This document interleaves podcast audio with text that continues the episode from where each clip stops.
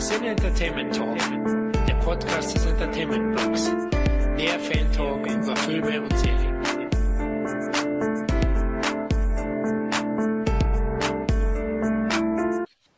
Hallo und herzlich willkommen zu einer Crossover-Ausgabe mit den Mediennomaden. Ja, nachdem wir letztes Jahr bereits mit den überaus geschätzten Kollegen Roland Emmerich in den Mittelpunkt gerückt haben, werden wir diesmal gemeinsam mit Wolfgang Petersen einen weiteren deutschen Meisterregisseur thematisieren. Peterson ist ja ähnlich oder hat ähnlich wie Emmerich ja den Weg nach Hollywood gefunden und ist ein anerkannter Blockbuster-Regisseur am Ende geworden. Gut, aber nun stelle ich erstmal unsere heutige mega große Talkrunde vor. Das sind zum einen die beiden Mitglieder der Mediennomaden, Patrick und David. Hallo Jungs. Hi. Ja, hallo, grüßt euch. Schön, ja. dass wir hier sein dürfen. Ja, schön, dass es wieder geklappt hat. Ja, ich bin schon gespannt, wie weit heute die Meinungen auseinandergehen werden. Ihr habt sicher wie wir auch äh, zur Vorbereitung einige Petersen-Streifen aufgefrischt, oder? Oder sogar welche neu entdeckt? Ich habe mir nur die Trailer angeguckt, das reicht. ja, deswegen lasse ich dich auch heute reden. Nein, also schon einiges äh, geguckt und auch, glaube ich, ein, zwei Filme zum ersten Mal gesehen, ja. Ja, geht mir auch. Natürlich, wir bereiten uns natürlich immer gewissenhaft vor, wenn wir bei euch sind. Wir wollen uns ja nicht hier die Blöße geben. ich habe sogar tatsächlich direkt bevor wir hier angefangen haben, habe ich, hab ich sogar noch einen Film äh, nachgeholt, den ich vorher nicht gesehen hatte, als einzigen. Lobenswert, Wahnsinn. Also mit dem können wir nicht punkten. Bin extra früher aufgestanden für. Hoffentlich war er nicht zu lang, der Film. Erst Boot war es nicht, weil sonst wärst du seit drei Uhr wach, oder? Ja, genau. Nee, nee, es war tot im Spiegel. Der gnädigerweise nur 90 Minuten geht. okay, dann geht's ja. Ja, zum anderen vervollständigen die Big Four, der Kevin und meine Wenigkeit, der Florian vom Entertainment Blog. Hallo Kevin. Hallo Florian. Ja, gibt es einen Streifen, auf den du dich heute besonders freust? Naja, also Petersen hat ja viele gute Filme gemacht oder zumindest unterhaltsame Filme gemacht. Aber mein Favorit ist natürlich äh, Das Boot. Der beste deutsche Film aller Zeiten. Oh, da werden wir noch, also ich sehe es genauso, aber ich habe ja im Vorgespräch schon gehört, da gibt es so den einen oder anderen, der uns torpedieren möchte. Ja, vielleicht, vielleicht habe ich auch etwas übertrieben. ja, ich wollte schon. Wird da schon auf. zurückgerudert? Nein, nein, also ich habe ich hab das natürlich äh, vorher, vorher so ein bisschen, um die Tension hochzuhalten, habe ich natürlich ein bisschen dagegen geschossen. Das darfst du jetzt nicht sagen. Die beiden sind schon richtig auf Krawall gebürstet. Das stimmt. okay, ja, gut. Ihr merkt schon, Leute, wir freuen uns riesig auf die Runde und auf die Filme, die wir heute besprechen werden, da Petersen ja wirklich eine sehr spannende filmische Vita aufweist. Ja, Teil 1 präsentieren wir vom Entertainment Blog und Teil 2 wird von den Mediennomaden gehostet. Ihr könnt aber diesmal beide Teile des Petersen Podcasts sowohl bei dem Mediennomaden Podcast als auch bei dem Cine Entertainment Podcast dann abrufen. Ja, in Teil 1 betrachten wir gemeinsam Wolfgang Petersens Regie-Kinoarbeiten ab das Boot. Da muss ich jetzt mal kurz nochmal was sagen dazu. Er hat ja seit 71 auch fürs deutsche Fernsehen gearbeitet, ähm, vor allem für den NDR, den Norddeutschen Rundfunk, hat da einige Tatortfolgen auch gemacht, unter anderem einer der bekanntesten Tatorts, Reifezeugnis. Hat den einer von euch gesehen mit Natasia Kinski? Äh, ich hasse Tatort. ich gucke keinen Tatort. Ich habe tatsächlich in meinen ganzen in den letzten zehn Jahren zwei Tatorte gesehen. Das waren die mit Ulm und äh, das war's. Die fand ich allerdings ganz gut, aber ich, ich bin echt, Tatort, da kannst du mich mit jagen. Also insofern habe ich auch Reifezeugnis nicht gesehen und äh, auch sonst keinen von ihm. Bei den anderen beiden? Ja, ich auch Ähn nicht. Ähnlich. Also ich, ich habe nur die Schmanzki-Dinger gesehen. Nicht mein, meine, meine Tasse Tee, auch nicht. Alles klar, gut. Ich habe ihn auch nicht gesehen, Leute. Also wir haben uns gut vorbereitet. Aber er sollte mal erwähnt werden, weil er ja immer hochgehalten wird. Also man liest eigentlich nur Gutes und wie, ja, fast schon wegweisend, der für die Tatort 3 angeblich war. Und ist bis heute der zweiterfolgreichste Tatort von den Einschaltquoten her. Klar kann man heute auch nicht mehr schlagen. Ich glaube, wo es nur zwei Programme gab, da hast du mal schnell 40 Millionen Zuschauer gehabt. Aber nur mal so erwähnt. Ähm, die andere Kinoregiearbeit, die er aber auch fürs Fernsehen lief, war die Konsequenz von ihm mit Jürgen Brochnow, mit dem er ja später auch einige Filme gemacht hat. Da ging es um Homosexualität. Der Film war natürlich in den 70er Jahren, 77, sehr kontrovers. Er wurde Bayerischen Rundfunk zum Beispiel damals ausgestrahlt und während der Ausstrahlung haben dann die Redakteure des Bayerischen Rundfunk dem Film abgeschaltet sozusagen, weil das konnte man im katholischen Bayern einfach nicht bringen, ja, so ein Film. Aber früh aufgefallen dann. ja, habe ich mir auch gefragt, warum man ihn dann überhaupt ansetzt. Aber da gab es wohl irgendwelche Meinungsverschiedenheiten bei den Redakteuren oder bei den Verantwortlichen. Genau. Also wir thematisieren erst ab das Boot. Wollte eben nur mal kurz sagen, dass er davor natürlich auch schon tätig war und im Gegensatz eben zu Emmerich vom Fernsehen kommt. Emmerich hat ja fürs Fernsehen jetzt nicht wirklich was gemacht. Er hat ja gleich mit Achenoa Prinzip losgelegt im Kino. Gut, also wir werden heute von das Boot weg bis zu seinem ersten ganz großen Hollywood-Erfolg in The Line of Fire sprechen und in Teil 2 stehen dann eben die weiteren Hollywood-Produktionen an, wie Air Force One, wie Troja. Also da gibt's wirklich ein paar geile Schinken, oder, Patrick? Tatsächlich, glaube ich, äh, bin ich eher der Freund der ersten Hälfte des Podcasts heute. Also wenn ich mir so mal angucke, also ich verbinde mit Peter sind zweierlei. Einmal Kindheitserinnerungen und da sind ganz weit vorne natürlich die unendliche Geschichte. Oh, schön. Und ähm, Enemy Mine, also es sind echt Filme, die ich sehr früh gesehen habe und die ich heute immer noch sehr, sehr gerne einwerfe. Als zweites, na klar, die große Wassertrilogie, äh, das Boot, der Sturm und Poseidon. Also das sind so zwei Schlagwörter, die ich damit verbinde mit Petersen. Okay, hast du vorweggenommen. Was verbinden die anderen beiden? Kevin, was verbindest du mit Wolfgang Petersen? Ja, eigentlich das Boot und die unendliche Geschichte. Das waren so die ersten Filme, die ich von ihm gesehen habe und ja, ich sag mal so, er konnte das hohe Level nicht halten. Aber wenn man sich seine ganze Vita anschaut, muss man schon sagen, dass er zumindest immer gute Unterhaltungsfilme abgeliefert hat. Bei Emmerich gibt es ja auch keine richtig schlechten Filme, bis auf ein oder zwei. Ja, und das ist bei Petersen meiner Meinung nach genauso. Mhm.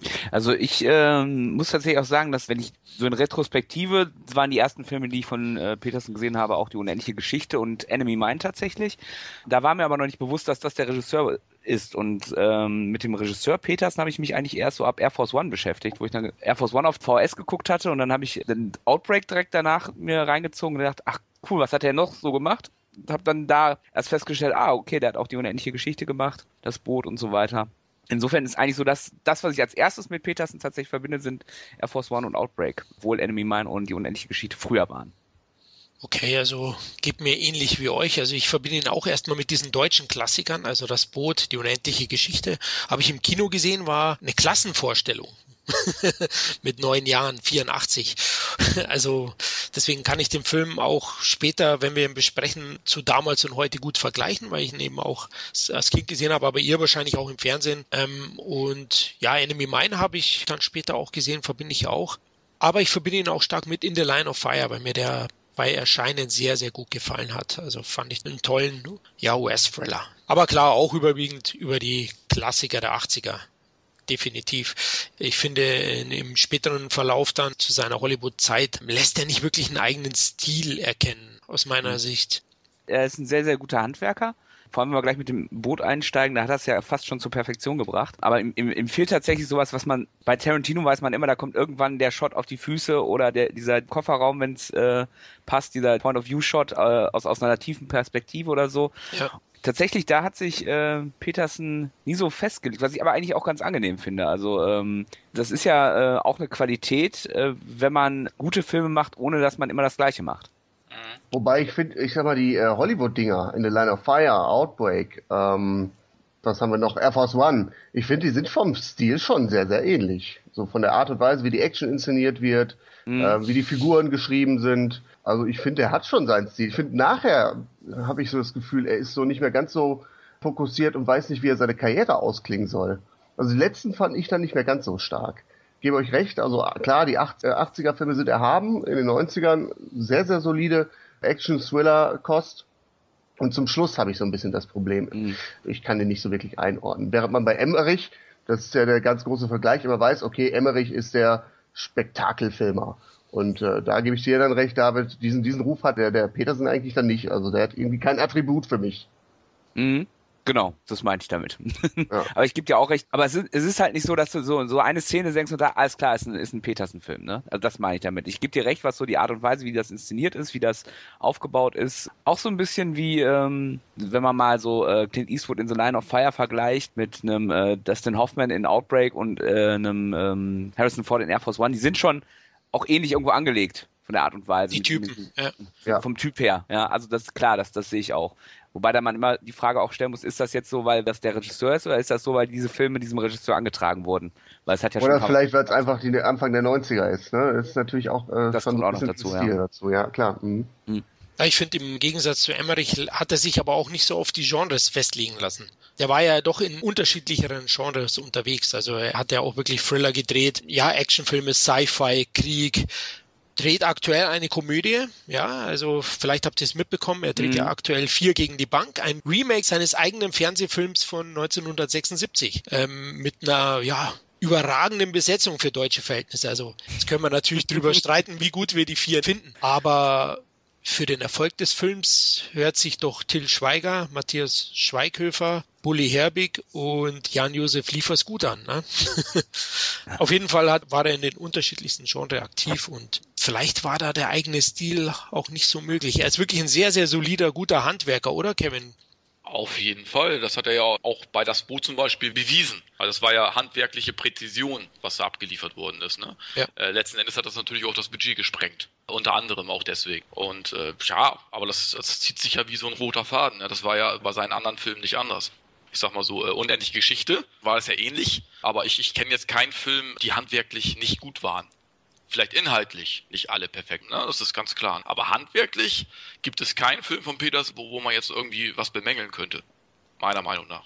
Genau, ja. und ich möchte ihn jetzt auch nochmal äh, verteidigen gegenüber dem seinem schwäbischen äh, Pendant, denn ich finde auch seine Filme inhaltlich gehaltvoller als die von Emmerich. Mhm. Ja, wenn ich jetzt äh, einen Querschnitt nehme von allen Filmen, vielleicht, wie Patrick gesagt hat, stimmt es schon, dass natürlich die inhaltlichen Qualitäten eher in den 80ern zu finden sind und die immer mehr abgebaut haben. Das sehe ich großteils schon ähnlich, aber da kommen wir noch dazu. Aber trotzdem finde ich insgesamt, wenn man sein komplettes Schaffen sieht, ist es inhaltlich stärker als das von Emmerich. Seht ihr das ähnlich? Ja, das ist eindeutig. Also da, da gibt es auch, glaube ich, keine zwei Meinungen. Das gefällt mir. So, so mag ich's. Gut gebrieft habe ich euch vorher. okay, ja. Willkommen beim Ja-Sager-Podcast. ja, ich glaube, es gibt ein, zwei Filme, da wird heftig diskutiert werden. Also, da bin ich mir sogar sicher. Ich weiß jetzt nicht in Teil 1, aber in Teil 2 auf jeden Fall. Denn wenn es dann zum Sandalenfilm kommt, da bin ich schon ein großer Freund des Films. Aber da kommen wir noch dazu. Gut, also nur ganz kurz. Für mich ist Petersen sowieso ja einer der besten und wichtigsten deutschen deutschen Regisseure der Nachkriegszeit. Also was er gemeinsam mit, mit Emmerich auf die Beine gestellt hat, vor allem in den 80ern, das sucht seinesgleichen und das hat auch sicher die deutsche Kinolandschaft geprägt. Also am besten fangen wir gleich an mit das Boot, ja. Ist ja der erste Film von 1981. Das ist für mich ein Meisterwerk und für mich der beste deutsche Film der Nachkriegszeit. Und du hast ja gesagt, äh, Budget gesprengt. Ich habe mal nachgeschaut, so 32 Millionen D-Mark hat der gekostet. Das war ja ein Wahnsinn für die 80er, würde ich sagen. Also, genau, letzten Endes. Das war ja viel weniger veranschlagt für den Film. Okay, ist es dann so äh, ausgeartet? Ja, ich sag mal so, ähm, was jetzt äh, das Budget angeht, da wurden ja viele aufwendige Modelle auch gemacht, auch große Modelle vom U-Boot. Und durch die Wetterverhältnisse, wie damals bei Waterworld kann man so ungefähr sagen, ja. wurden viele äh, Modelle zerstört, die mussten nachgebaut werden. Also hat ungemein das Budget belastet.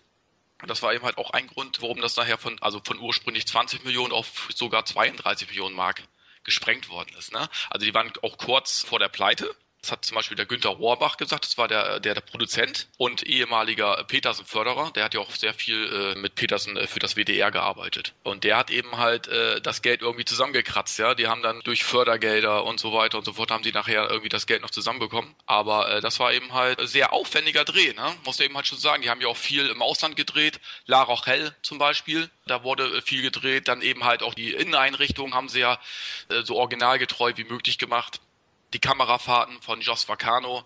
Das ist ja alles sehr, sehr aufwendig gemacht, da Steadicam und so weiter. Also es ist ja alles nicht billig.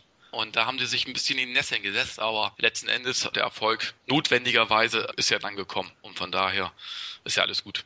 Ja, die Verfilmung des Bestsellers von äh, Lothar Günther Buchheim, mhm. das Boot, äh, spielt 1941. Also die deutsche U-Boot-Waffe fügt den alliierten Seestreitkräften und der Handelsmarine schwere Verluste zu. Aus dem Schutz der bombensicheren Bunker an der französischen Atlantikküste sticht U-96 in See, also das Boot, das wir verfolgen als Zuschauer und ja, unter dem Kommando des sehr erfahrenen Leutnant Jürgen Brochnow, der Alte wird er, glaube ich, genannt im Film, wollen die Jungs eben ihre Mission erfüllen und erleben dabei eigentlich die Grauen des Krieges auch. Der Film war ein riesiger Erfolg damals in den 80ern, aber nicht sofort. Ich habe mal nachgeschaut, so anfangs bei der Erstaufführung hat er so zwei Millionen Zuschauer gehabt. Also das ist jetzt gar nicht so, so viel für die Kosten, aber über die Zeit dann und vor allem über die internationalen Umsätze ist der Film dann zu einem Mega-Erfolg geworden. Bei Boot fällt mir erstmal ein, also wenn man das Boot sieht, sieht man dermaßen viel deutsche bekannte Gesichter, die hier mitspielen. Also die Besetzung ist ja unwahrscheinlich, oder ähm, David? Ja, also das ist mir auch tatsächlich aufgefallen, als ich den ich habe den ja in Vorbereitung zum Podcast tatsächlich zum ersten Mal gesehen. Ich habe seit Ewigkeiten die DVD hier rumliegen äh, mit dem Director's Cut und man, man sitzt da wirklich und es ist ein Who is Who des äh, deutschen Films. Also dann denkt man so, ach guck mal, äh, Jürgen Prochnow, klar, ist dabei, Martin Semmelroge, äh, Uwe Ochsenknecht, Jan Fedder, also das ist schon Ralf Richter, also das ist unglaublich, wer da alles mitspielt und wer auch diesem Film irgendwie seine ähm, Karriere verdankt. Trotzdem kommen Ja. wir. Jetzt leg los. Jetzt, jetzt muss ich loslegen. Ähm, ich fand ihn, und das ist tatsächlich auch meine Kritik an diesem Film, ich, ich gebe euch an, das Handwerk ist ja fantastisch, der ist toll gespielt. Es ist wunderbar, Herbert Grönemeyer mal zu sehen, bevor er so ein knotiger Typ wurde. Ähm, Der spielt Es- übrigens sehr, sehr gut, das möchte ich nochmal Ja. anmerken. Also, Ja. weil du gerade die Schauspieler aufgezählt hast und Herbert Grönemeyer ist ja äh, schade, dass der weniger äh, noch geschauspielert hat. Also ich Ja, das finde wundert ihn mich richtig auch. stark in dem Film. ja, hat wahrscheinlich mehr Kohle mit Musik gemacht. Man weiß es nicht. Aber er hat ja immer wieder auch äh, spielt, glaube ich, wenn ich mich recht entsinne. So in letzter Zeit wohl nicht mehr, aber so bis bis. Äh, ach, guck mal, sogar selbst also vor kurzem hat er sogar noch was gemacht. Most Wanted Man, da spielt er mit. Aber wie dem auch sei, äh, mein Problem war mit dem Director's Cut, der geht 208 Minuten. Ich fand den zu lang. Mir war der zu lang. Also ich fand den gut gemacht, der war toll gespielt, der war spannend äh, auf einer gewisse, aber ich habe den nicht durchgehalten. Ich habe den nicht am Stück durchgucken können, weil irgendwann merkte ich so, wie ich so anfing, so an meinem Handy rumzuspielen, ne? Oder äh, so so gedanklich so abzuschweifen. Und dann habe ich gesagt, okay, mach's aus, guck's später nochmal weiter. Und ich, ich glaube, es gibt, das ist ja auch so ein Film, der ja unfassbar viele Schnittversionen hat. Also es gibt ja auch eine, eine Miniserie, die sie da nochmal rausgeschnitten haben. Äh, ich glaube, dieser Originalcut war 149 Minuten lang. Dann gibt's diesen, den ich habe, diesen 208 Minuten Director's Cut. Dann gibt's noch eine Special Uncut Version, die ist nochmal länger. Und der Originalcut hat sogar fast 300 Minuten. Also ich finde, da hat Peterson oder wer auch immer das geschnitten hat, nicht so richtig den Kniff nachher hingekriegt in diesem Director's Cut, das über die komplette Laufzeit für mich mitreißend zu machen. Oh, das empfinde ich völlig anders. Also ich finde, der ist äh, über die komplette Laufzeit und die ist wirklich horrend. Also die ist schon lang, da gebe ich dir recht. Aber der ist immer mitreißend, immer spannend. Also ich habe da eigentlich keine Längen äh, festgestellt. Ich finde den Film ja unglaublich authentisch, ja, und auch klaustrophobisch ist es dann dem U-Boot.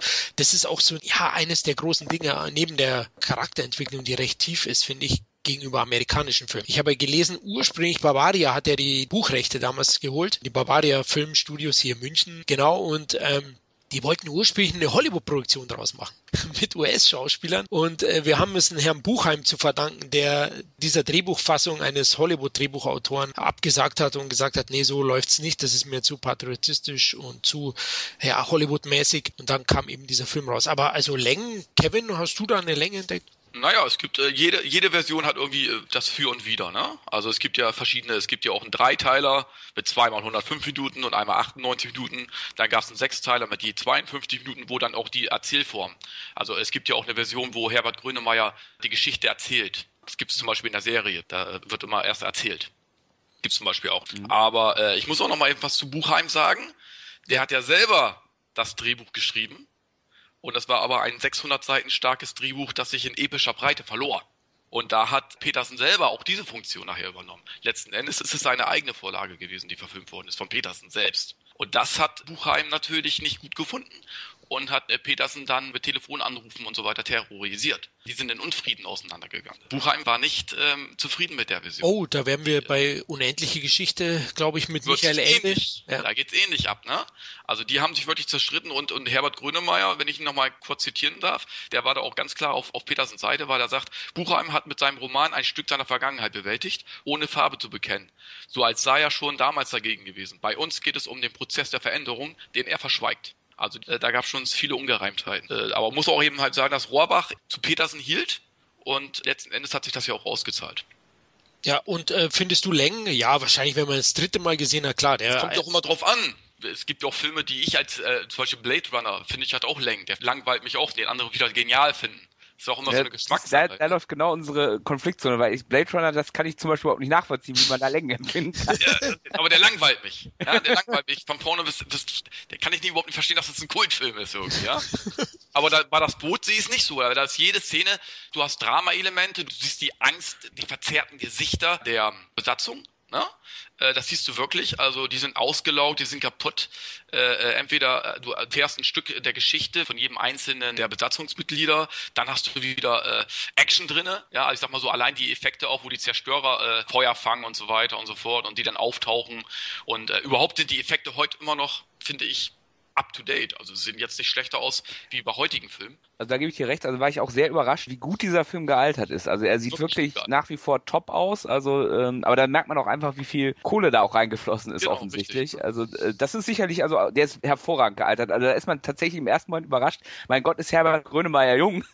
der Film ist doch höchstens zehn Jahre alt. Da gebe ich dir recht. Also das Und man muss eben halt auch sagen, äh, der ist einfach, er torpediert die Nerven der Zuschauer.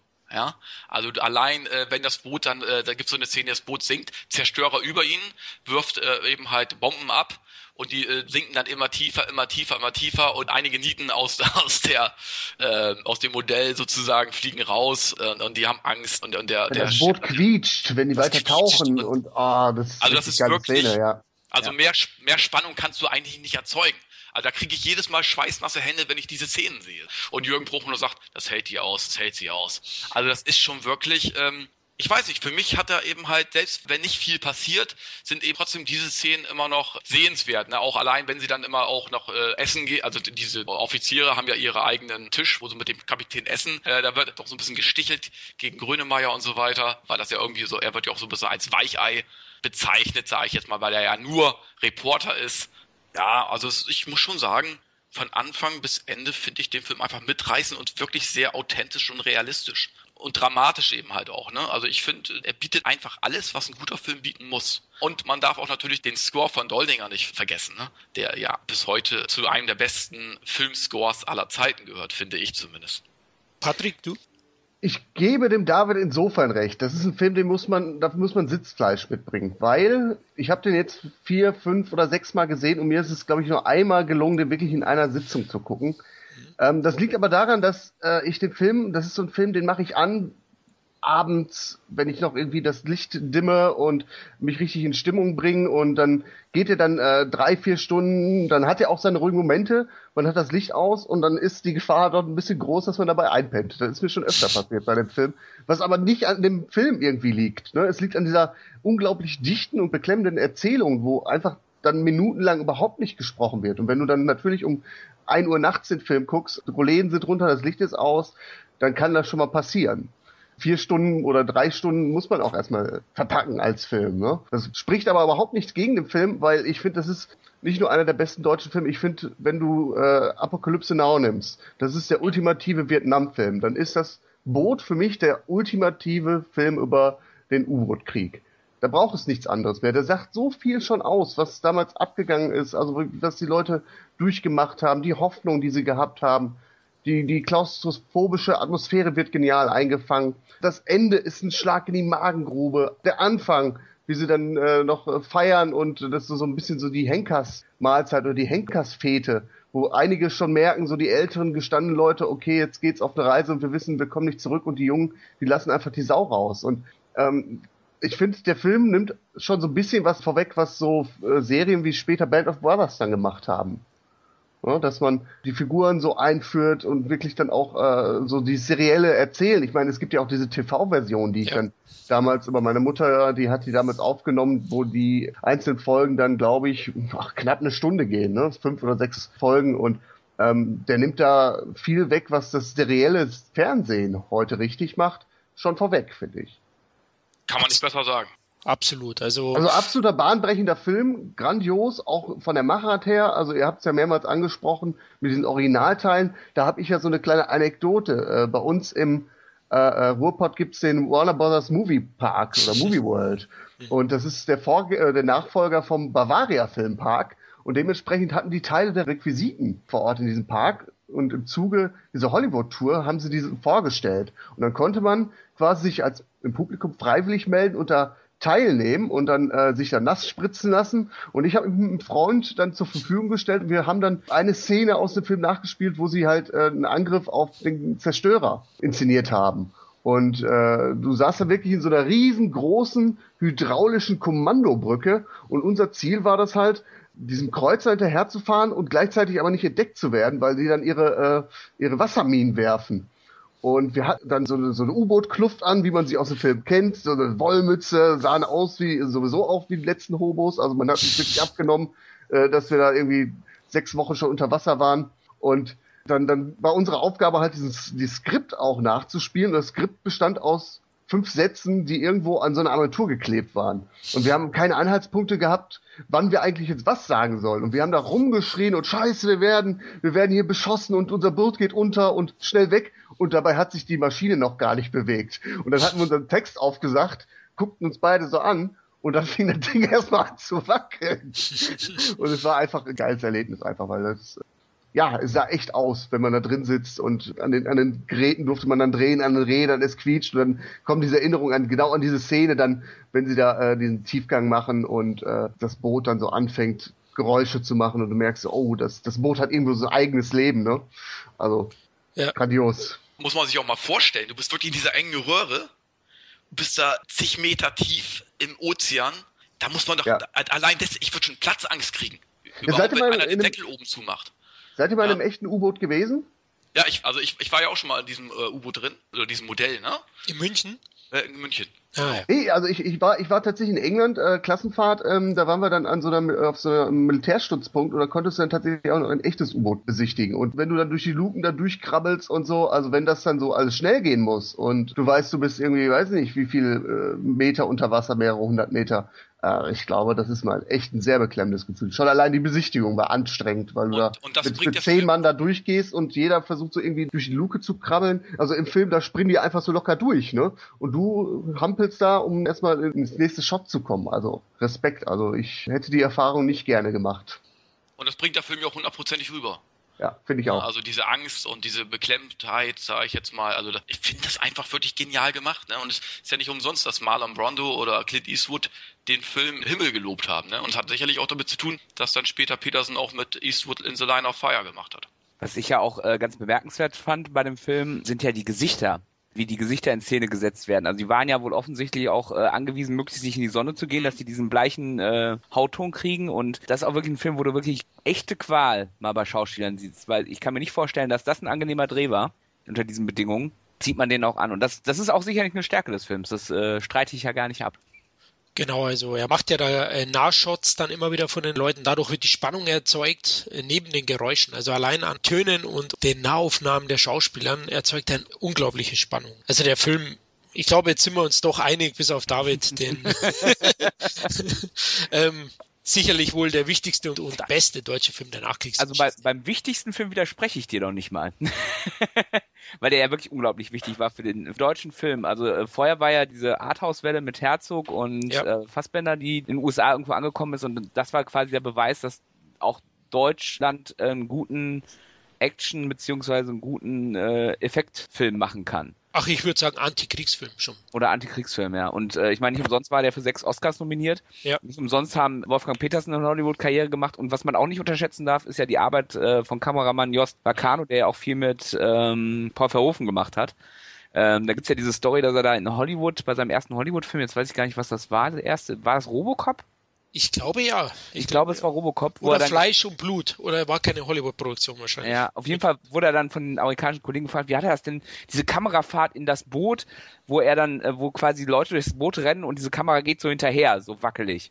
Wie er das denn gemacht hätte. Und er, er dann sagte, ich habe halt die Kamera in die Hand genommen, bin hinterhergelaufen. Ja.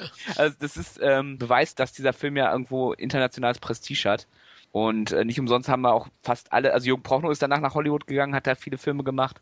Beverly Hills Cop 2 zum Beispiel. Oder äh, vor kurzem gesehen äh, Remember, äh, da spielt er auch mit. Uwe Boll hat ja ein bisschen was gedreht. Genau, also äh, ja, stimmt. ja, meistens hat er ja den Bösewicht vom Dienst gespielt, sag ich. Ja, ja. aber, aber er hat halt viel, äh, also das ist einfach so ein Beweis dafür, wie wichtig dieser Film auch einfach war. Und äh, ich denke, ohne das Boot wäre auch zum Beispiel so ein äh, Roland Emmerich vielleicht nicht so ohne weiteres nach Hollywood gekommen. Also ich glaube, dass der auch gerade für deutsche Filmemacher auch Türen geöffnet hat. Ja, glaube ich auch. Also da waren wir dann auf dem Schirm von Hollywood. Auf jeden Fall sechs Oscar-Nominierungen. Nur leider nicht bester ausländischer Film. Ich weiß jetzt nicht genau warum, weil den hätte er eigentlich gewinnen müssen. Ähm, er war ja in den normalen Kategorien nominiert, was natürlich auch eine riesige Auszeichnung ist. Schon Ritter, Ritterschlag. Ne? Ritterschlag, also ja. nicht so unter ferner Liefen, da gucken wir mal, was das Ausland hier mal gedreht hat. Der ist ja wirklich in den großen, äh, selbst beste Regie war ja äh, nominiert. Also das sind mhm. ja jetzt mal auch, das ist eine Königsdisziplin. Beste Kamera. Genau, Drehbuch, Tonschnitt und alles Mögliche. Also Wahnsinn, wirklich ein, ein, toller Film. Bernd Eichinger war sicher hier auch sehr wichtig. Er war ja ein Visionär in der Sicht. Er hat immer groß gedacht. Er hat sich an Hollywood orientiert und ja, hat von gewissen Genrefilmen auch nicht äh, sich abschrecken lassen.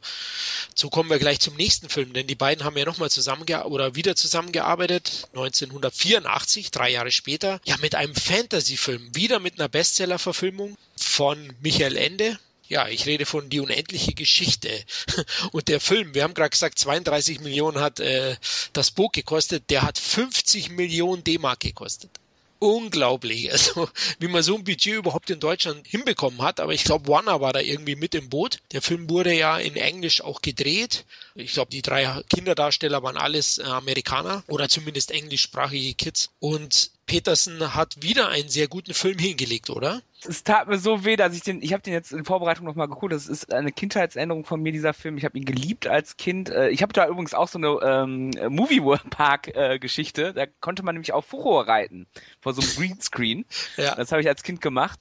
Also das, und der ist nicht gut gealtert, war mein Eindruck. Also ich fand ihn, ich kann es noch nicht mal so benennen. Also ich fand ich fand die Special Effects damals fand ich großartig. Also äh, da sieht man jetzt teilweise wirklich zu sehr, dass das Kulisse ist, finde ich aus heutiger Sicht. Und irgendwie fand ich den auch so so ein bisschen aus heutiger Sicht unbefriedigend. Als Kind war ich total top zufrieden, alles drin, was ich haben wollte, Spannung, äh, Action, ganz toll. Und jetzt habe ich da so gesessen, habe so gesagt, das, das ist mir alles zu oberflächlich. Da wird so viel so weggewischt also auch diese, da ist ja ganz offensichtlich von Bastian die Mutter gestorben, der Vater, das ist quasi nur kurz Thema am Frühstückstisch, das, das wirkt also so oberflächlich. Aber bedrückend, finde ich. Irgendwie die Stimmung so. Die, die ist bedrückend, ja, aber irgendwie, das sind so Szenen, wo ich dann denke, ja, das ist dann offensichtlich, weil es im Buch drin war, aber nicht, weil es für den Film in irgendeiner Form wichtig ist.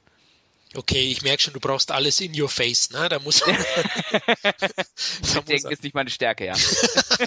das hast du gesagt. ja, wie fanden ihr beide den? Also, ich muss recht geben, dass der nicht so gut gealtert ist. Aber muss einfach mal sagen, das macht ja auch so ein bisschen den Nostalgiefaktor aus, ne? Wenn ich mir denke, dass die alles so die Effekte und die Kulissen und so was, das ist alles handgemacht. Wie würde der Film heute aussehen? Wie der Hobbit? Möchte man das sehen? Nein. Möchte man das wirklich sehen? Nur noch CGI? Nur noch äh, Bluescreen oder Greenscreen und was ich was alles? Weil der Hobbit, in meinen Augen sieht das scheiße aus. Sieht einfach, das ist einfach ein Scheißfilm. Ja? äh, ja, das muss man einfach sagen, weil äh, wenn ich mir die erste Trilogie angucke, da wurde auch, wurden auch Effekte benutzt bei äh, Der Herr der Ringe. Klar, auch, auch CGI und so weiter. Aber da wurde einfach auch viel Hand gemacht. Viel Originalkulissen und so weiter. Das lässt die zweite Trilogie ja komplett vermissen, in meinen Augen. Ja? So, und, und darum finde ich sie einfach nicht ansehbar. Die kannst du dir einmal angucken und dann kann das Ding, äh, äh, keine Ahnung, das liegt bei mir irgendwo jetzt in den Kartons rum, ja. Und das war unendliche Geschichte eben halt nicht so, ja. Also es ist einfach, klar sind die Effekte nicht mehr so toll aus, aber es hat irgendwie noch so Nostalgie-Anstrich und es unterhält mich immer noch sehr, sehr gut. Auch die Geschichte berührt mich schon. Also, ähm, ja, es ist ein bisschen angespaubt, auch ein bisschen oberflächlich, ganz, ganz klar. Aber trotzdem, äh, ich sag mal, die Grundgeschichte, gut gegen böse und so weiter, die ist ja immer, die funktioniert ja immer. Und die funktioniert selten so gut wie bei Unendliche Geschichte. Du hast äh, auch, auch schöne Protagonisten, die dir ans Herz wachsen, ob das Atreo ist, natürlich der Drache, ja, und, und du hast als Kind letzten Endes mitgelitten, als einer. Der Steinbeißer. Steinbeißer, ne? Und ich meine. Tolle Figur. Genau, haben wir nicht alle gelitten, als Atreo dann sein Pferd verliert? Ja, wie hieß der, das Pferd noch? Ich weiß es gar nicht mehr genau. Ne? Im Moor meinst du bei genau, der... Genau, Moor rauszieht und versucht rauszuziehen und schafft es nicht, ja? Und hat es dann nicht geschafft, ne? Und er dann auch äh, am Ende letzten Endes dem nicht zum Opfer fällt. Äh, äh, gut, am Ende wird natürlich wieder alles gut, ist klar. Aber man hat schon gelitten als Kind. Also ich fand schon, es gab schon eine gewisse Dramaturgie. Und auch heute reißt mich das immer noch mit. Aber ich muss schon sagen, so gewisse Szenen, wie zum Beispiel, wo er diese Zwerge auf diesem großen Felsen mit diesem Fernrohr wo sie auf dieses Auge gucken. Ich weiß es gar Mit nicht. den Sphinx-Figuren? Genau. Mhm. Ich Boah, fand das, das, das ist eine, eine meiner Gänsehaut. äh, ja, die also Szene war gut, aber, aber davor, wo er diese beiden älteren, ich weiß gar nicht, was das für Geschöpfe sind, wo er die kennenlernt, das fand ich so ein bisschen, hat mich so ein bisschen rausgerissen irgendwie. Das fand ich ein bisschen zu lang. Das ging irgendwie zu lang, ich weiß auch nicht warum. Ne, aber ansonsten gehört für mich auch zu einem der besten international deutschen, oder ich sag mal so, ist ja eigentlich eine internationale Produktion, ja. Äh, Aber gehört für mich auch zu den besten deutschen Filmen eigentlich. Finde ich auch. Also die Fantasiefiguren sind echt wunderbar dargestellt. Also Patrick, du hast ja gesagt, äh, der Steinbeißer auch einer meiner Favoriten. nicht nur der Steinbeißer, also der hat ja super viele Figuren. Also Gemorg, der Wolf, also Ja. da habe ich richtig eine Hassliebe bei diesem Film empfunden. Ich fand ihn ja super fantasievoll und schön und äh, äh, mitreißend. Andererseits hatte ich bei dem Film damals auch richtig, richtig Schiss. Ja. Und das fängt dann bei dem Gemorg, dem Wolf an, die Things-Figuren, also die Szene, die der Kevin gerade angesprochen hat, da muss dann Atreo durch ein Portal treten und seine Würdigkeit beweisen. Also das sind zwei Things-Figuren und wenn er nicht würdig ist, gehen die Augen auf und dann wird, wird er zerbrutzelt mit so einem Laserstrahl. Und du hast ja vorher noch eine Szene, da versucht ein Abenteurer durchzugehen und der wird erstmal gnadenlos weggesenzt. Also ein Ritter, Und- ne? So ein Ritter, genau, Genau. genau. Er kommt da mit seiner Rüstung an und äh, stolziert daher und die riesengroße Ritterrüstung bringt ihm nichts. Er wird einfach pulverisiert. Übrigens da auch Herr der Ringe, äh, die Referenz, da gibt's ja nachher auch eine Szene in der, äh, bei den Gefährten, wo die dann mit dem äh, Boot, glaube ich, über diesen Fluss fahren. Kurz vor der letzten Schlacht, da gibt's auch diese zwei riesengroßen Figuren. Das hat mich so ein bisschen dran erinnert an unendliche Geschichte, weil du es gerade angesprochen hast. Aber Figuren, äh, äh, Steinbeißer Mauler, die Schildkröte. Super, ja. Die hat Super. Schnupfen, ja. Border ist Genau. Also klar, er ist angestaubt, er ist kitschig, aber er hat immer noch Charme. Ich habe hier gesessen, habe auch gedacht, bei manchen äh, Szenen, dann gibt's ja diesen Rat, der die ähm, kindliche Kaiserin berät, wo ich mir gedacht habe, so ja, okay, ich kann schon verstehen, warum Michael Ende gesagt hat, das ist schon ein ziemlich dummer Film. Kann ich nachvollziehen, aber ich finde, er hat immer noch Charme. Also ähm, ich muss dir zum Beispiel beim Gmorg widersprechen. Also ich, ähm, ich habe auch die Bücher gelesen und äh, was mir dann auch so in Erinnerung, als ich das so nochmal reflektiert habe, ist auch ein bisschen her, dass ich die Bücher gelesen habe. Aber was mir zum Beispiel beim Film dann tatsächlich wieder fehlte, beim Wiedergucken. Beim ersten Mal nicht als Kind, aber als, als Erwachsener, dass mir sowohl was den Gemorg angeht, weil der auch so ein bisschen handwerklich, gerade so diese Schlussszene mit Atreo, so, hm, ne, ist, äh, den fand ich beim Wiedergucken erstaunlich wenig bedrohlich, dafür, dass das im Buch so eine unglaublich böse und erschreckende Figur ist. Und das gleiche gilt übrigens auch für dieses Nichts. Also das ist ja, dieses, dieses Nichts bedroht ja Phantasien, das überall verschwinden einfach Dinge und es ist, und das, das Erschreckende ist, es ist ja nicht einfach weg, sondern es ist einfach nichts da. Ah, ja, du Das- siehst beim Gmorg, dass es eine Puppe ist. Da gebe ich dir auch recht. Aber es gibt eine Szene, oder eine der ersten Szenen, wo Gmorg aus dem Schatten kommt und du siehst nur die Augen. Augen, ja. Das ist gut Und gemacht, ja, da Der hat, der hat auch eine richtig fiese Synchronstimme. Ey, Ich habe mich als Kind eingeschissen. Und eine Also- Szene noch, wo er diese Zeichnung sieht, ziemlich am Ende des Films, von, von, Äh, dem, äh, von dem Wolf. Und auf einmal kommt er raus. War das? Oder Ah, meinst, ja, meinst klar, sicher. Szene? Die ist so ziemlich am Ende. Also was ich mich einfach bei so einem Film frage, ähm, funktioniert der heute immer noch bei Kindern? Kann man das mit einem sechs, sieben, achtjährigen gucken und der sagt, so wie wir damals offensichtlich alle, das ist ein super Film, das nimmt mich mit? Oder ist das heute vielleicht, sagen die, ja, ich guck mir lieber den Hobbit an? Ja, er ist wahrscheinlich zu unaufgeregt, oder? Für die heutige Jugend. Also meine Tochter findet den großartig. Und den Hobbit konnte sie überhaupt nichts mit anfangen. Weil der viel mehr, man sieht die Liebe im Detail irgendwo bei solchen Filmen. Also ich finde, er ist märchenhafter als der Hobbit. ja. Mhm. Einfach weil es irgendwo, klar sind die Effekte angestaubt, aber es ist trotzdem irgendwo realistischer, kinderfreundlicher dargestellt als beim Hobbit. Greifbarer, finde Ja, ich. Ja. und das funktioniert, finde ich, wenn man den Kindern das vernünftig nahe bringt, funktioniert das in meinen Augen immer noch. Finde ich auch. Also die Figuren habe ich ja erwähnt. Also ganz tolle Figuren. Und dann, weil wir vorhin geredet haben über den Stil von Petersen. Also er schafft es schon in den meisten seiner Filme eine tolle Atmosphäre zu erschaffen. Und die gibt's hier auch. Also ich finde die Atmosphäre sehr, sehr gut. Er hat einen unglaublichen Charme, genau. Und äh, die Kinderdarsteller sind recht gut. Da finde ich es auch eine Stärke von Petersen. Er ist, glaube ich, schon ja, ein Darstellerregisseur, der kann schon einiges auch rausholen und weiß auch Charaktere zu entwickeln. Ja gut, wir kommen noch im zweiten Teil dann zu den Hollywood-Produktionen, aber ich finde schon auch, da wird sehr, sehr gut gearbeitet und, und der Film ist für mich eigentlich auch heute noch. Also ich hatte auch ein Schmunzeln auf dem Gesicht, wo ich ihn nochmal geschaut habe. Meine zwei Töchter fanden ihn eigentlich auch gut. Also sie waren jetzt nicht begeistert, aber Aber sie fanden ihn, sie fanden ihn gut. Also er hat ja, glaube ich, nur den ersten Teil des Buches hier verarbeitet, oder? Ja, ja, genau. Ja, also es ist, äh, in den Büchern geht's ja dann weiter. Da, also der endet ja quasi, dass Bastian nach äh, Phantasien kommt. Ja. Das ist ja das Ende des Films und im Buch ist das, glaube ich, das Ende des ersten Drittels.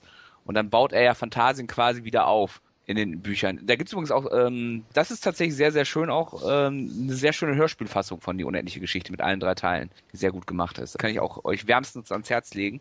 Also gerade auch wenn man den Film gesehen hat, dann hat man auch so ein, so noch mehr, was man da so bildlich reinbringen kann. Und summt ihr auch immer noch mit, wenn im Radio Limal A Never Ending Ja, Story singt? Klar.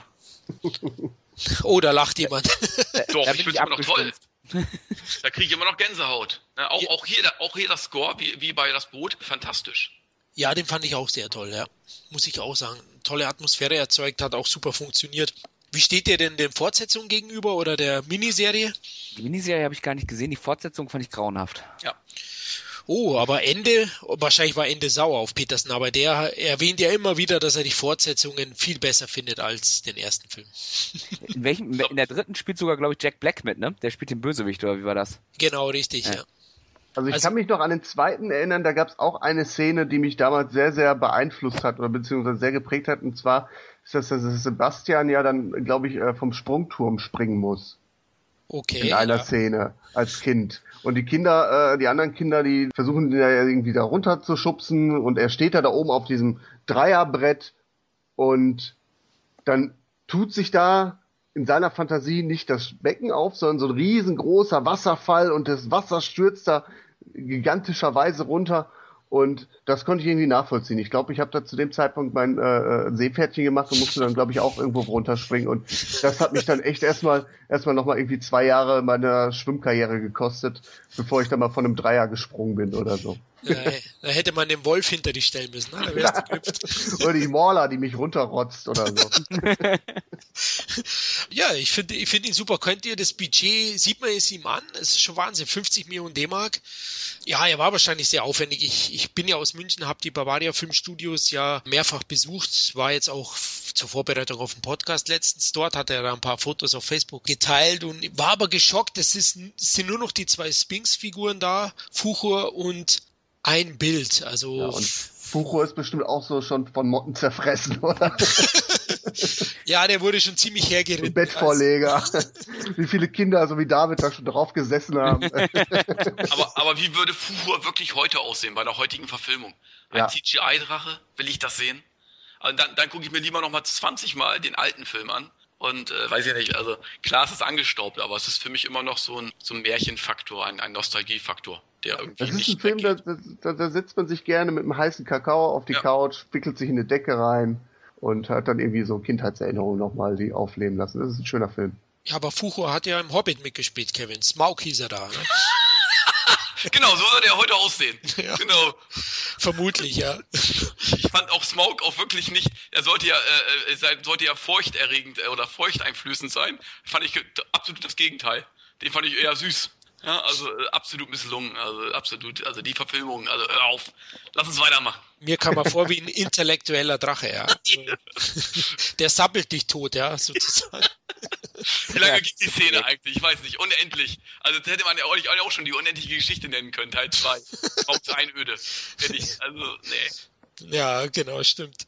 Also 84, kurz nochmal zum Erfolg. Er war ja sehr teuer, haben wir ja gerade gesagt. Ähm, 4,8 Millionen Zuschauer in Deutschland. Also ich war einer davon. Und weltweit 100 Millionen eingespielt. Also der war doch sehr erfolgreich. Auch in Amerika eben über 20 Millionen Dollar. Glaubt ihr, es war noch mehr sein Ticket nach Hollywood als das Boot? Es war ja schon, er war ja quasi nach dem Boot schon mit mehr als einem Bein in Hollywood, Hollywood, drin ja. und ich denke, das hat das nochmal verfestigt, ne? Also Bestätigt, ja, genau. Ja. Also vielleicht aber noch eher, ähm, wir kommen jetzt zum nächsten Film, 85, ein Jahr später, also so lange hat es gar nicht gedauert, 84, 85. Wir kommen zu seiner ersten, ja, ich weiß jetzt gar nicht, ist es eine Kreuzproduktion zwischen Hollywood und dem Bavaria Studios Deutschland, ist auf jeden Fall ein US-Science-Fiction-Film. Enemy Mine, geliebter Feind. Budget war ursprünglich, jetzt muss ich ein bisschen tiefer gehen, ursprünglich 17 Millionen Dollar. Er hat am Ende 29 Millionen Dollar gekostet. Das liegt daran, dass der liebe Film eben eigentlich von einem anderen Regisseur gedreht worden ist, 1984 von Richard Longcrane in Budapest. Da wurde der gedreht und ähm, aber die Fox Studios waren mit den Tagesaufnahmen und mit der Entwicklung nicht zufrieden, haben dann den Regisseur entlassen und zur gleichen Zeit hat ein weiterer Kreativer im, im Fox-Vorstand äh, seinen Platz eingenommen, Lawrence Gordon, und der war Fan von Peterson. Der hat dann Peterson ins Spiel gebracht Peterson hat dann unter der Voraussetzung, dass der Film in den Bavaria Studios in München gedreht wird, zugesagt. Zudem waren die Aufnahmen, die der Vorregisseur gemacht hat, so schlecht, dass Peterson die alle sozusagen vernichtet hat. Da waren schon 9 Millionen Dollar Budget verbraten gewesen zu dem Zeitpunkt. Also hat man eben nochmal 20 Millionen Dollar in die Hand genommen und dann den Film am Ende für 29 Millionen Dollar gedreht. Und da ist dann Enemy Mine rausgekommen. Den habe ich erst später gesehen, also nicht bei Erscheinen. Der war ja ab 16 im Kino, 85. Und ich finde ihn sehr gut und ich finde ihn einer der besten 80er Jahre Sci-Fi-Filme. Wie findet ihr Enemy, mein geliebter Feind? Patrick, du hast, glaube ich, gesagt, der hat dich stark beeinflusst. Ja, also es ist auch einer meiner Lieblingsfilme aus den 80er Jahren. Ähm, man kann dem vielleicht auch vorwerfen, wie unendliche Geschichte, dass er kitschig sein mag, aber ich finde Enemy Mine ist sowas was fürs Herz. Also um einfach mal kurz die Geschichte auszuführen, es geht um äh, zwei Figuren, die nicht unterschiedlicher sein könnten und nachher dann zusammenfinden. Die Menschheit führt Krieg äh, im Weltraum in der fernen Zukunft gegen ein äh, Echsenvolk, gegen die Drax. Der äh, menschliche Raumpilot Savage, gespielt von Dennis Quaid, äh, wird nach einem Raumgefecht dann äh, abgeschossen und landet auf einem unwirtlichen Planeten. Ähm, ich glaube, er, er, fliegt am Anfang gegen zwei, drei äh, von diesen äh, Drax äh, in dieser Luftschlacht und einer stürzt noch mit ab. Der Drak äh, Shigan, glaube ich, heißt der. Ja, ich glaube, ja. Und nachdem sie sich dann auf dem Planeten begegnen, wollen sie sich zuerst an die Gurgel, merken aber, okay, sie können sich nicht hier gegenseitig äh, die Köpfe einschlagen, um zu überleben, müssen sie zusammenarbeiten. Ich will ja gar nicht so weit noch ausführen, was dann nachher noch passiert. Es ist einfach was fürs Herz, es ist lustig, es ist traurig, es ist unterhaltsam, es hat eine löbliche Message, also die äh, leider nie wohl aus der Mode kommen wird. Also sprich, äh, auch egal wie unterschiedlich die Menschen sein mögen, es sind immer noch, oder wie, wie, wie soll man es nennen? Also, äh, Thema Toleranz, Vorurteile. Toleranz, keine Vorurteile haben und es hat einen super Humor, ohne ins Klamaukige abzudriffeln. Es hat ein liebevolles Setdesign, was so ein bisschen an so einer Mischung aus Muppets und Star Wars erinnert. Äh, also ich finde, Enemy Mine trifft immer den richtigen Ton, außer bei der Synchronstimme von äh, Dennis Quaid. Die ist etwas quakig geraten, aber ansonsten echt ein super Film. Also wunderschön. Auch so äh, kann ich im Double Feature mit äh, Unendliche Geschichte gucken. Ja, sehe ich ähnlich. Wie siehst du ihn, Kevin? Hast du Ja, kann ich nur zustimmen. Also äh, atmosphärisch auch schön, also auch bedrückend traurig. Ne? Also, und auch das Thema. Ich meine, das ist ja immer aktuell. Thema Toleranz. Aktueller denn je, ja. Aktueller denn je, ja, letzten Endes. Und die beiden raufen sich letzten Endes zusammen und werden die besten Freunde quasi. Und er, er nimmt ja letzten Endes sogar das Kind als sein eigenes auf. Also Dennis Quaid, das Kind von, äh, von Louis Gottschalk Jr. Gut, ist ein bisschen befremdlich, dass irgendwie ein männliche außerirdische Kinder kriegen kann. Das hat mich so ein bisschen damals. ja, gut, es ist halt ein Außerirdischer, ja. Warum soll es nicht gehen? Aber es hat mich so ein bisschen, musste ich mich dran gewöhnen irgendwie, ja. Aber äh, sonst muss ich sagen, äh, ja, der ist aktueller denn je und ich muss sagen, die kann man sich immer wieder angucken. Auch die Effekte sind gut, auch wieder handgemacht, kann man sich ohne weiteres immer noch anschauen, auch, auch vom Ja, ja, äh, ich, ich kann verstehen, wenn jemand sagt, der sieht mir zu billig aus. Also angesichts eines 40 mhm. Millionen Dollar Budgets war der ja leider ein Flop an den Kinokassen. Ja. Und wer mag es den Kinogängern auch verübeln? Wir sind im Jahr 85 und gegen andere Sci-Fi-Streifen wie, weiß nicht, Alien, Star Wars, Terminator oder E.T. Ja. Äh, sieht Enemy Mine schon billig aus. Also wenn man diesen Charme des Films nachvollziehen will, dann muss man schon über zwei Sachen hinwegsehen. Und zwar einmal, Enemy Mine war damals schon irgendwie so ein bisschen B-Movie. Und heute hat der Zahn natürlich der Zeit schon dran genagt. Also das, ich weiß nicht, ob man, wenn man nicht damals den Berührungspunkt hatte, ob man heute noch so sagt, toller Film. Oder ob man sich so drauf einlassen kann. Also wahrscheinlich, wenn man so äh, dann, dann sagt, so, guckt, was wird da eigentlich erzählt, da muss man echt sagen, das ist ein schöner, löblicher Film.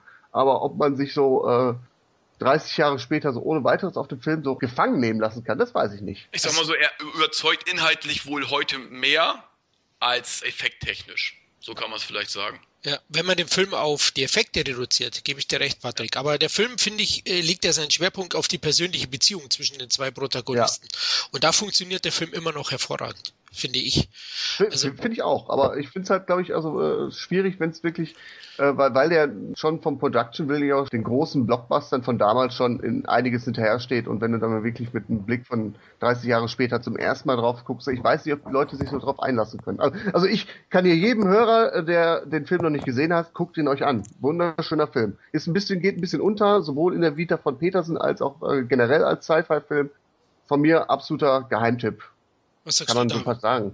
Ich hätte jetzt aus dem Bauch heraus gesagt, als das Thema klar, wir machen Wolfgang Petersen, hätte ich aus dem Bauch heraus gesagt, äh, Enemy Mine ist mein Lieblingsfilm von ihm. Ähm, jetzt hat dummerweise ein großer Internetversandhandel es nicht geschafft, mir rechtzeitig, obwohl ich den vor vier Wochen bestellt habe, mir den zu liefern, dass ich mir den nochmal angucken kann. Ich habe in Erinnerung, ich habe den das erst mit meinem Vater gesehen, der den sehr gelobt hat. Und ich kann mich daran erinnern, dass ich da auch ähm, tatsächlich damals, also da wäre ich so 14 gewesen sein, 13, 14, habe ich, als ich ihn gesehen habe, auch so ein bisschen äh, Tränen in den Augen hatte an der einen oder anderen Stelle. Und ich habe den als sehr, sehr schön in Erinnerung. Die Special Effects, das ist ja immer so ein Ding, wenn, wenn man einen Film lange nicht gesehen hat, dann äh, werden die in der Gedächtnis besser, als sie dann vermutlich sind. Und ich fürchte, das ist bei dem auch der Fall. Ich habe in Erinnerung, dass ich äh, Louis Gossett Jr. in seiner Rolle fantastisch fand. Also das Make-up war Mhm. fantastisch. Also wenn man über, ich habe mir gerade nochmal Bilder angeguckt. Also es sieht immer noch gut aus, wie ich finde. Und er macht das ja auch ganz toll mit diesen, mit diesen Bewegungen, wenn ich das richtig im Kopf habe. Diese, diese echsenhaften Bewegungen, dieses etwas zackige, diese abgehackten Bewegungen, das macht er ganz toll. Also ähm, ich will mir den jetzt unbedingt auch nochmal angucken und auch von mir eine ganz dicke Empfehlung, man sollte sich den mal angucken, weil der wirklich leider ein bisschen untergegangen ist. Nicht nur das Zackige, sondern auch die Sprache, die er spricht. Er Mhm. spricht so zischend und da gibt's ja diese Szene, wo sie sich über den äh, Talmar unterhalten. Das ist so deren Bibel von diesen Drax und er fängt dann an, da so ein bisschen äh, wie so ein Imam so vorzusingen, so aus seinem Talmar und dann äh, dann, wenn er zum ersten Mal anfängt, die Sprache von, von äh, den Menschen zu sprechen und dann unterhalten die sich über Götter und er fragt ihn dann, äh, den Davidge, also äh, Dennis Quaid ja, woher denn er so viel wissen würde aus äh, über die äh, feindliche Umgebung? Und er sagt dann ja so Mickey Mouse. Und äh, äh, Drac so Mickey Mouse? Und nachher erinnert er sich halt so daran an Mickey Mouse, weil er glaubt jetzt, äh, der Drac denkt, Mickey Mouse wäre der Gott der Menschen. Und dann streiten die sich über Religion, auch eine sehr, sehr schöne Szene. Und äh, Davidge sagt so, ja, du mit deinem Talmar, da steht doch nur Scheiße drin. Und dann sagt er so, ja, deine Mickey Maus, auch Scheiße. und ich kann mich heute noch wegschmeißen bei dieser Szene. Unglaublich. Also sehr schöner Film. Ja, finde ich auch. Und Tränen in den Augen, ey, jetzt auch beim Wiedergucken, ein bisschen ist er, also der, das ist rührend. Schöner Film. Und wieder finde ich die Atmosphäre auch sehr gut. Also Ja. wird auch wieder toll eingefangen. Hat auch diesen gewissen Charme. Also ich kann Patricks Vorstellung als Double Feature kann ich nur bestätigen. Also den sollte man mit unendliche Geschichte zusammenschauen am besten. Da finde ich, passen die gut zusammen. Ähm, weil der Film ja ein Flop war, vielleicht war der doch ein bisschen zu ambitioniert oder zu mutig, vor allem für Hollywood. Ich meine, mit dem Thema hätte ich, glaube ich, schon voraussagen können, dass es der sehr schwer haben wird bei den Blockbuster-Fans auf jeden Fall, weil das Thema ist doch ein bisschen sperrig. Ne? Ich glaube, in Deutschland ist er doch relativ gut gelaufen, oder? 1,3 Millionen Zuschauer. Ja, in Deutschland gut, aber in den USA 11 Millionen äh, und das war ja, glaube ich, der Hauptmarkt, den man da bedienen wollte mit der Besetzung. Also klar, in Da muss man vielleicht tatsächlich gucken, was ist da parallel auch gelaufen. Ne? Also ich kann mir echt 85 vorstellen, war ein starkes Kinojahr. ja, Rambo zum Beispiel, ja. Zurück in Zukunft, ja, gab schon einige. Beverly Hills Cop, glaube ich sogar irgendwie, ne? oder? Oder war das 84? Der war 84. Ich denke, das hat auch viel damit zu tun, dass dieser Film ja etwas transportiert, was damals, glaube ich, auch nicht on vogue war im amerikanischen Kino. Da ging es ja tatsächlich darum, dass äh, Amerika wieder der starke Player ist. Ihr sagt ja gerade Rambo, äh, so als Paradebeispiel, dass da auch diese Stimmung umkippte, äh, ähm, so weg von diesem äh, eher kopflastigen Kino wieder hin zum Action-Kino. Vielleicht war er da einfach zu wenig Zeitgeist in den USA. Um da tatsächlich ist er ja auch ein Antikriegsfilm. Ne? Also Ja, ja. er basiert ja quasi auch, es gibt zwei Antikriegsfilme, Den Lohn der Mutigen und Die Hölle sind wir aus den äh, 60er Jahren, die eigentlich so das ähnliche Thema besprechen. Also während des Pazifikkrieges äh, stranden amerikanische und japanische Soldaten auf einer einsamen Insel und lernen dann nach anfänglicher äh, Abneigung dann äh, friedlich miteinander zu leben. Und diese Geschichte erzählt äh, Enemy Mine auch und dann noch vor so einem ungewöhnlichen Setting. Ne?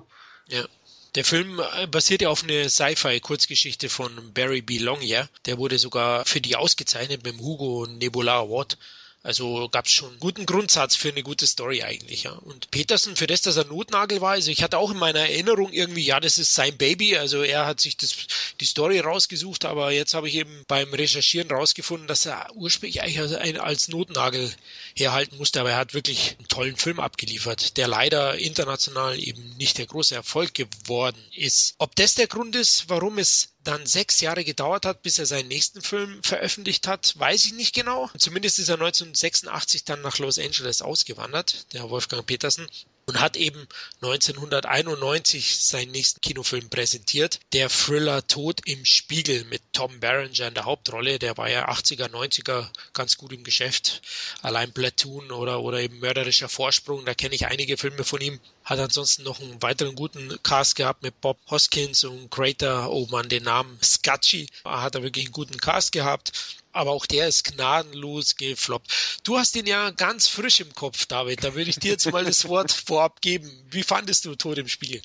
Ich fand den nicht schlecht. Also den kann man sich sicherlich angucken. Das ist ja 91 war ja eh so, so eine Neo-Welle, was, was so Thriller angeht, so düstere Thriller. Da gibt's ja auch Sliver ist aus der Zeit zum Beispiel. Ähm, also Hollywood war auf dem Thema irgendwie abonniert und Wolfgang Petersen wollte ja diese Novelle auf die, äh, oder den Roman, auf dem Tod im Spiegel basiert, von Richard Neely schon irgendwie zehn Jahre früher verfilmen und hatte jetzt wohl offensichtlich die Zeit gesehen, das machen zu können. Äh, mein Problem war so ein bisschen, ähm, wenn man heutzutage Filme guckt, dann erwartet man irgendwie, äh, dann, dann ist man sehr gut darin geschult, gewisse Dinge vorherzusehen im Film. Und mir war eigentlich auch der Kniff des Films war mir nach spätestens 15 Minuten klar, worauf Ehrlich? das hinausläuft. Ja. Ehrlich? Das habe ich. Ich saß, saß da und habe gesagt, ja, alles klar, so läuft das. So läuft der Hase und tatsächlich war es auch so. Äh, nichtsdestotrotz, ich finde ihn äh, überraschend gut gespielt. Also Bob Hoskins ist großartig in seiner Rolle als äh, Detektiv-Tierladenbesitzer. Äh, Greta Scacchi als äh, blondes Gift ist auch ganz toll. Tom Berenger, ich habe immer so ein Problem mit Tom Berenger da bleibt er auch, also er ist, er ist in meinen Augen kein überragend guter Schauspieler. Er ist, er ist okay, aber es ist so keiner, ich finde ihn immer einfach so etwas hölzern. Und das finde ich in dem Fall auch. Aber grundsätzlich ist das ein Film, wenn der irgendwo mal läuft, den kann man sicher nicht mitnehmen. Aber so alle Finger nach dem necke ich mir jetzt auch nicht. Aber es ist okay. Mehr kann man eigentlich dazu sagen. Er ist okay. Ja, der Film, der lehnt sich ja so an klassische Motive an. Also die Story, auch aus heutiger Sicht, ist jetzt nichts Neues. Ne? Der Berenger hat ja einen Autounfall und weiß praktisch seine Vergangenheit nicht mehr und entdeckt Ungereimtheiten, was Frau und Freunde ihm dann erzählen und äh, beauftragt dann einen Detektiv, der ihm auf der Suche nach seiner Vergangenheit ist. So kann man das, glaube ich, kurz zusammenfassen. Ja, ich finde, er hat wieder atmosphärische Bilder und jetzt möchte ich auch nochmal sagen, auch hier zeigt sich, dass eine der Stärken von Petersen die Schauspielführung ist. Ich fand nämlich die Schauspieler auch sehr gut in dem Film. Also ich finde schon, der kann die schon gut leiten und äh, holt aus Schauspielern in vielen seiner Filme mehr raus. Ja, Berenger ist halt eher so ein Actionstar. Ich gebe dir schon recht, das ist jetzt, der spielt eher diesen bösen, knorrigen Typen immer äh, überzeugend und wahrscheinlich ist er das auch. und da ist er besonders stark. Aber ich, finde den Film auch ganz gut. Ne? Er gehört so zur schwarzen Serie, eben aus den 90ern, Basic Instinct, du hast ja Sliver schon genannt, da gab es ja einige von diesen Filmen. Kevin, hast du den noch im Kopf, Tod im Spiegel? Ah, ganz schlecht im Kopf. Ich weiß nur, dass er auch handwerklich sehr gut war, wie eigentlich alle Peterson-Filme. Äh, kann mich eigentlich aber nur mit Bruchstücke irgendwie an äh, einzelne Szenen erinnern. Also so wirklich, ich weiß, dass ich ihn damals nicht schlecht fand, also zumindest als soliden Thriller habe ich ihn äh, empfunden. Aber ich habe ihn aber auch schon zu lange nicht mehr gesehen. Okay. Es gibt halt so ein, zwei Punkte, die sind tatsächlich schlecht auch handwerklich einfach gealtert. Das war sicherlich damals State of the Art, aber das, das ist halt heute schwierig. Also es gibt halt dann immer so diese Flashback-Szenen, wo er sich dann an Details erinnert. Das wird dann gerne so Bilder übereinander von seinem Gesicht, von Tom Berengers Gesicht gelegt und dann halt so Szenen aus Point-of-View-Shots. Also äh, das, das, das wirkt heute ein bisschen albern. Also in, da, in dem Kontext funktioniert es tatsächlich auch ganz gut. Aber das wäre, wenn man das heute so filmen würde, das würde, würde albern wirken.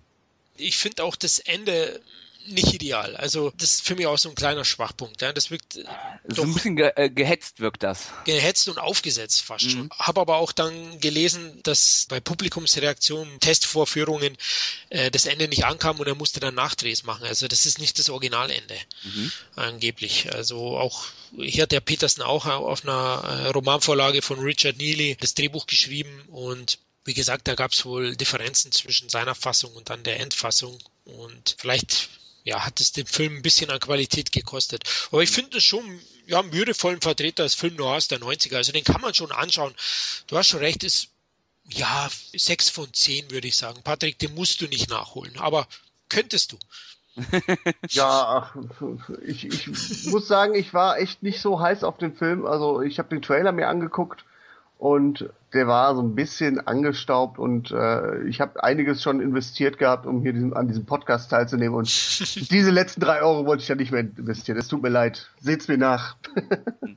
ähm, was ich allerdings auch tatsächlich loben muss, ähm, weil wir ja auch so über das Handwerk gesprochen haben von ähm, Wolfgang Petersen, was, was ich unglaublich gut fand, ist der Autounfall ganz am Anfang des Films. Mhm.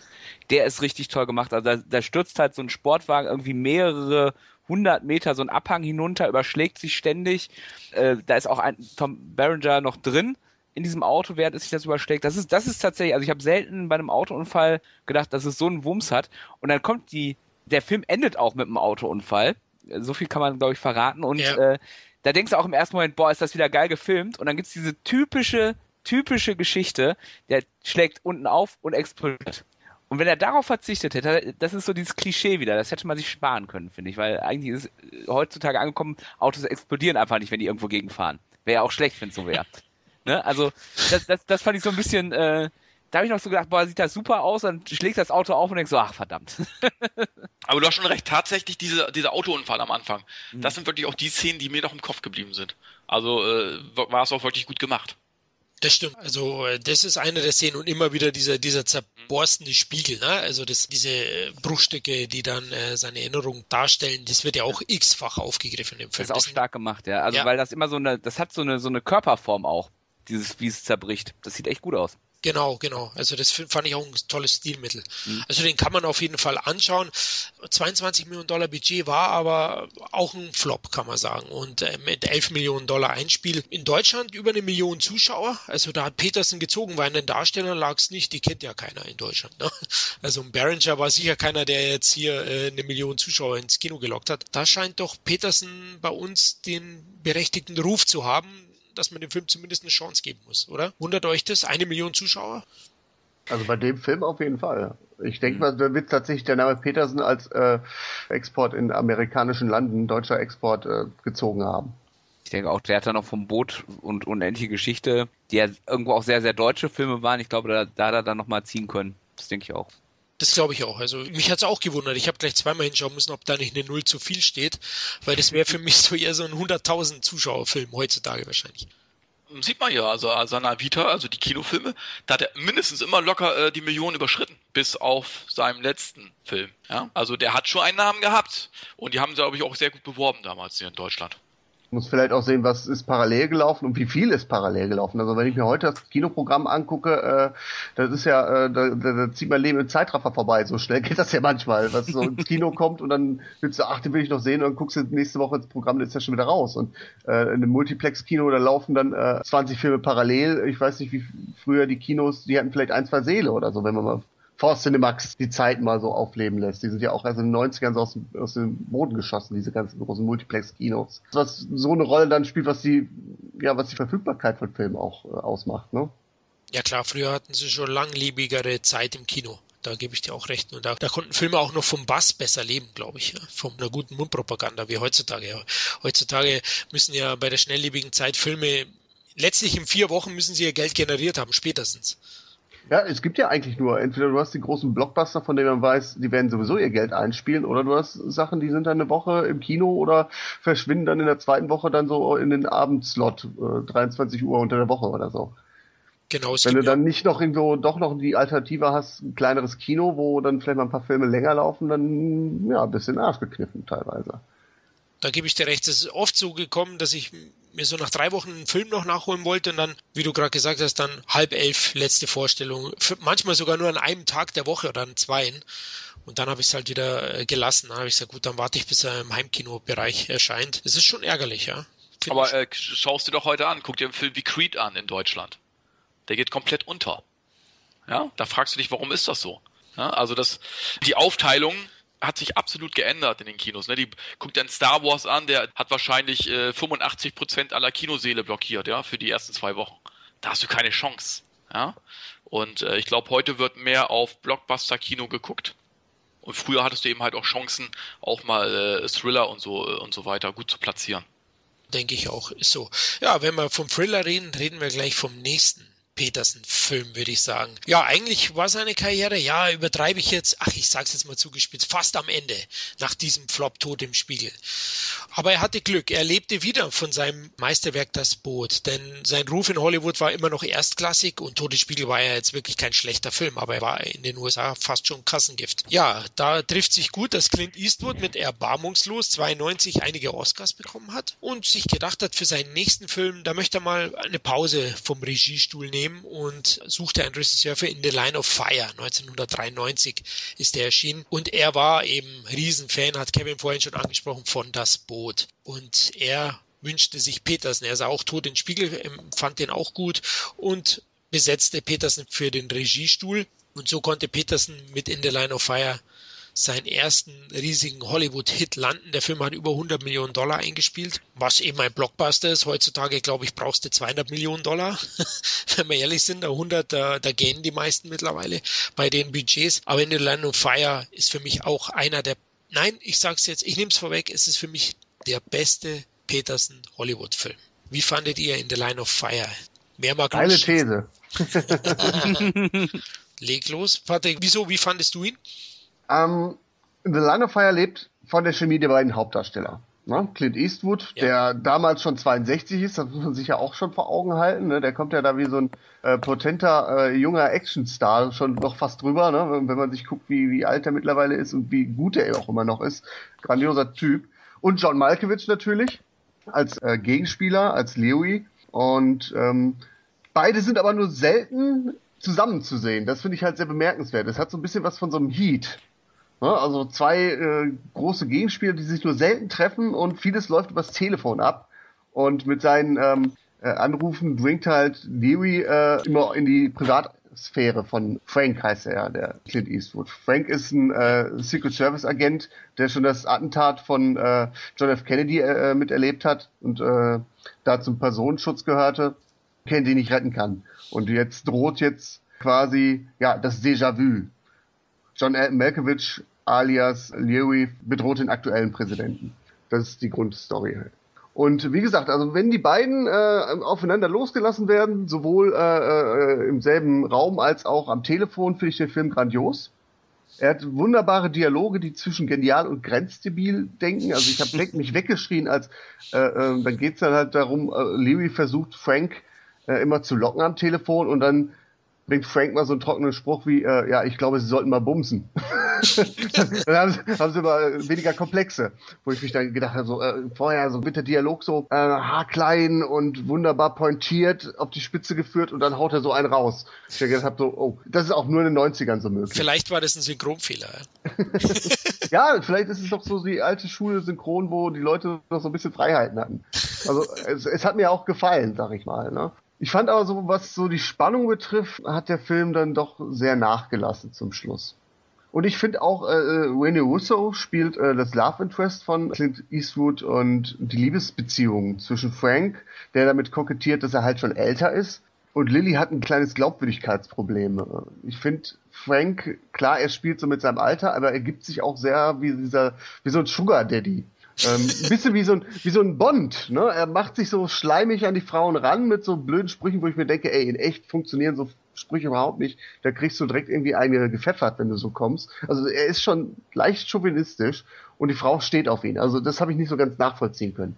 Und deswegen ist der Film In the Line of Fire für mich eher so ein mittelprächtiger Kandidat. Oh. Er hat spannende Momente, vor allem was so das Psychoduell betrifft, aber so als Film finde ich den dann doch nicht ganz so toll. Also ich fand, ich fand auch diese Liebesbeziehung äh, mit Rennie Rose, die, die war völlig unnötig. Ich hab, die, die wirkt so, so wie so ein Fremdkörper in dem Film.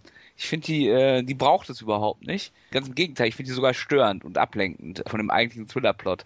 Ansonsten muss ich allerdings sagen, ist in The Line of Fire durchaus ein solider Thriller, kann man sich wirklich gut angucken. Clint Eastwood ist äh, natürlich über jeden Zweifel erhaben und ähm, John Malkovich ist wirklich zu Recht für einen Oscar nominiert worden äh, für seine Rolle. in The Line of Fire als Attentäter. Also er ist wirklich äh, ein absoluter Hingucker, großartig. Es gibt ja auch so diese Szene, wo er Frank hängt unten an so einem Haus und zieht seine Waffe und dann äh, stülpt John Malkovich seinen Mund da drüber. Und du siehst wirklich, der Typ ist wahnsinnig, ne? Mhm. Das ist so eine richtig super Szene, toll gespielt. Und da, da gibt es noch eine ganz andere Reihe von Szenen, aber äh, ich muss tatsächlich auch sagen, er hat wirklich diese Momente, wo du denkst, auch diesen trockenen Sprüchen und so, wo du manchmal denkst, das passt irgendwie nicht. Da gebe ich Patti durchaus recht.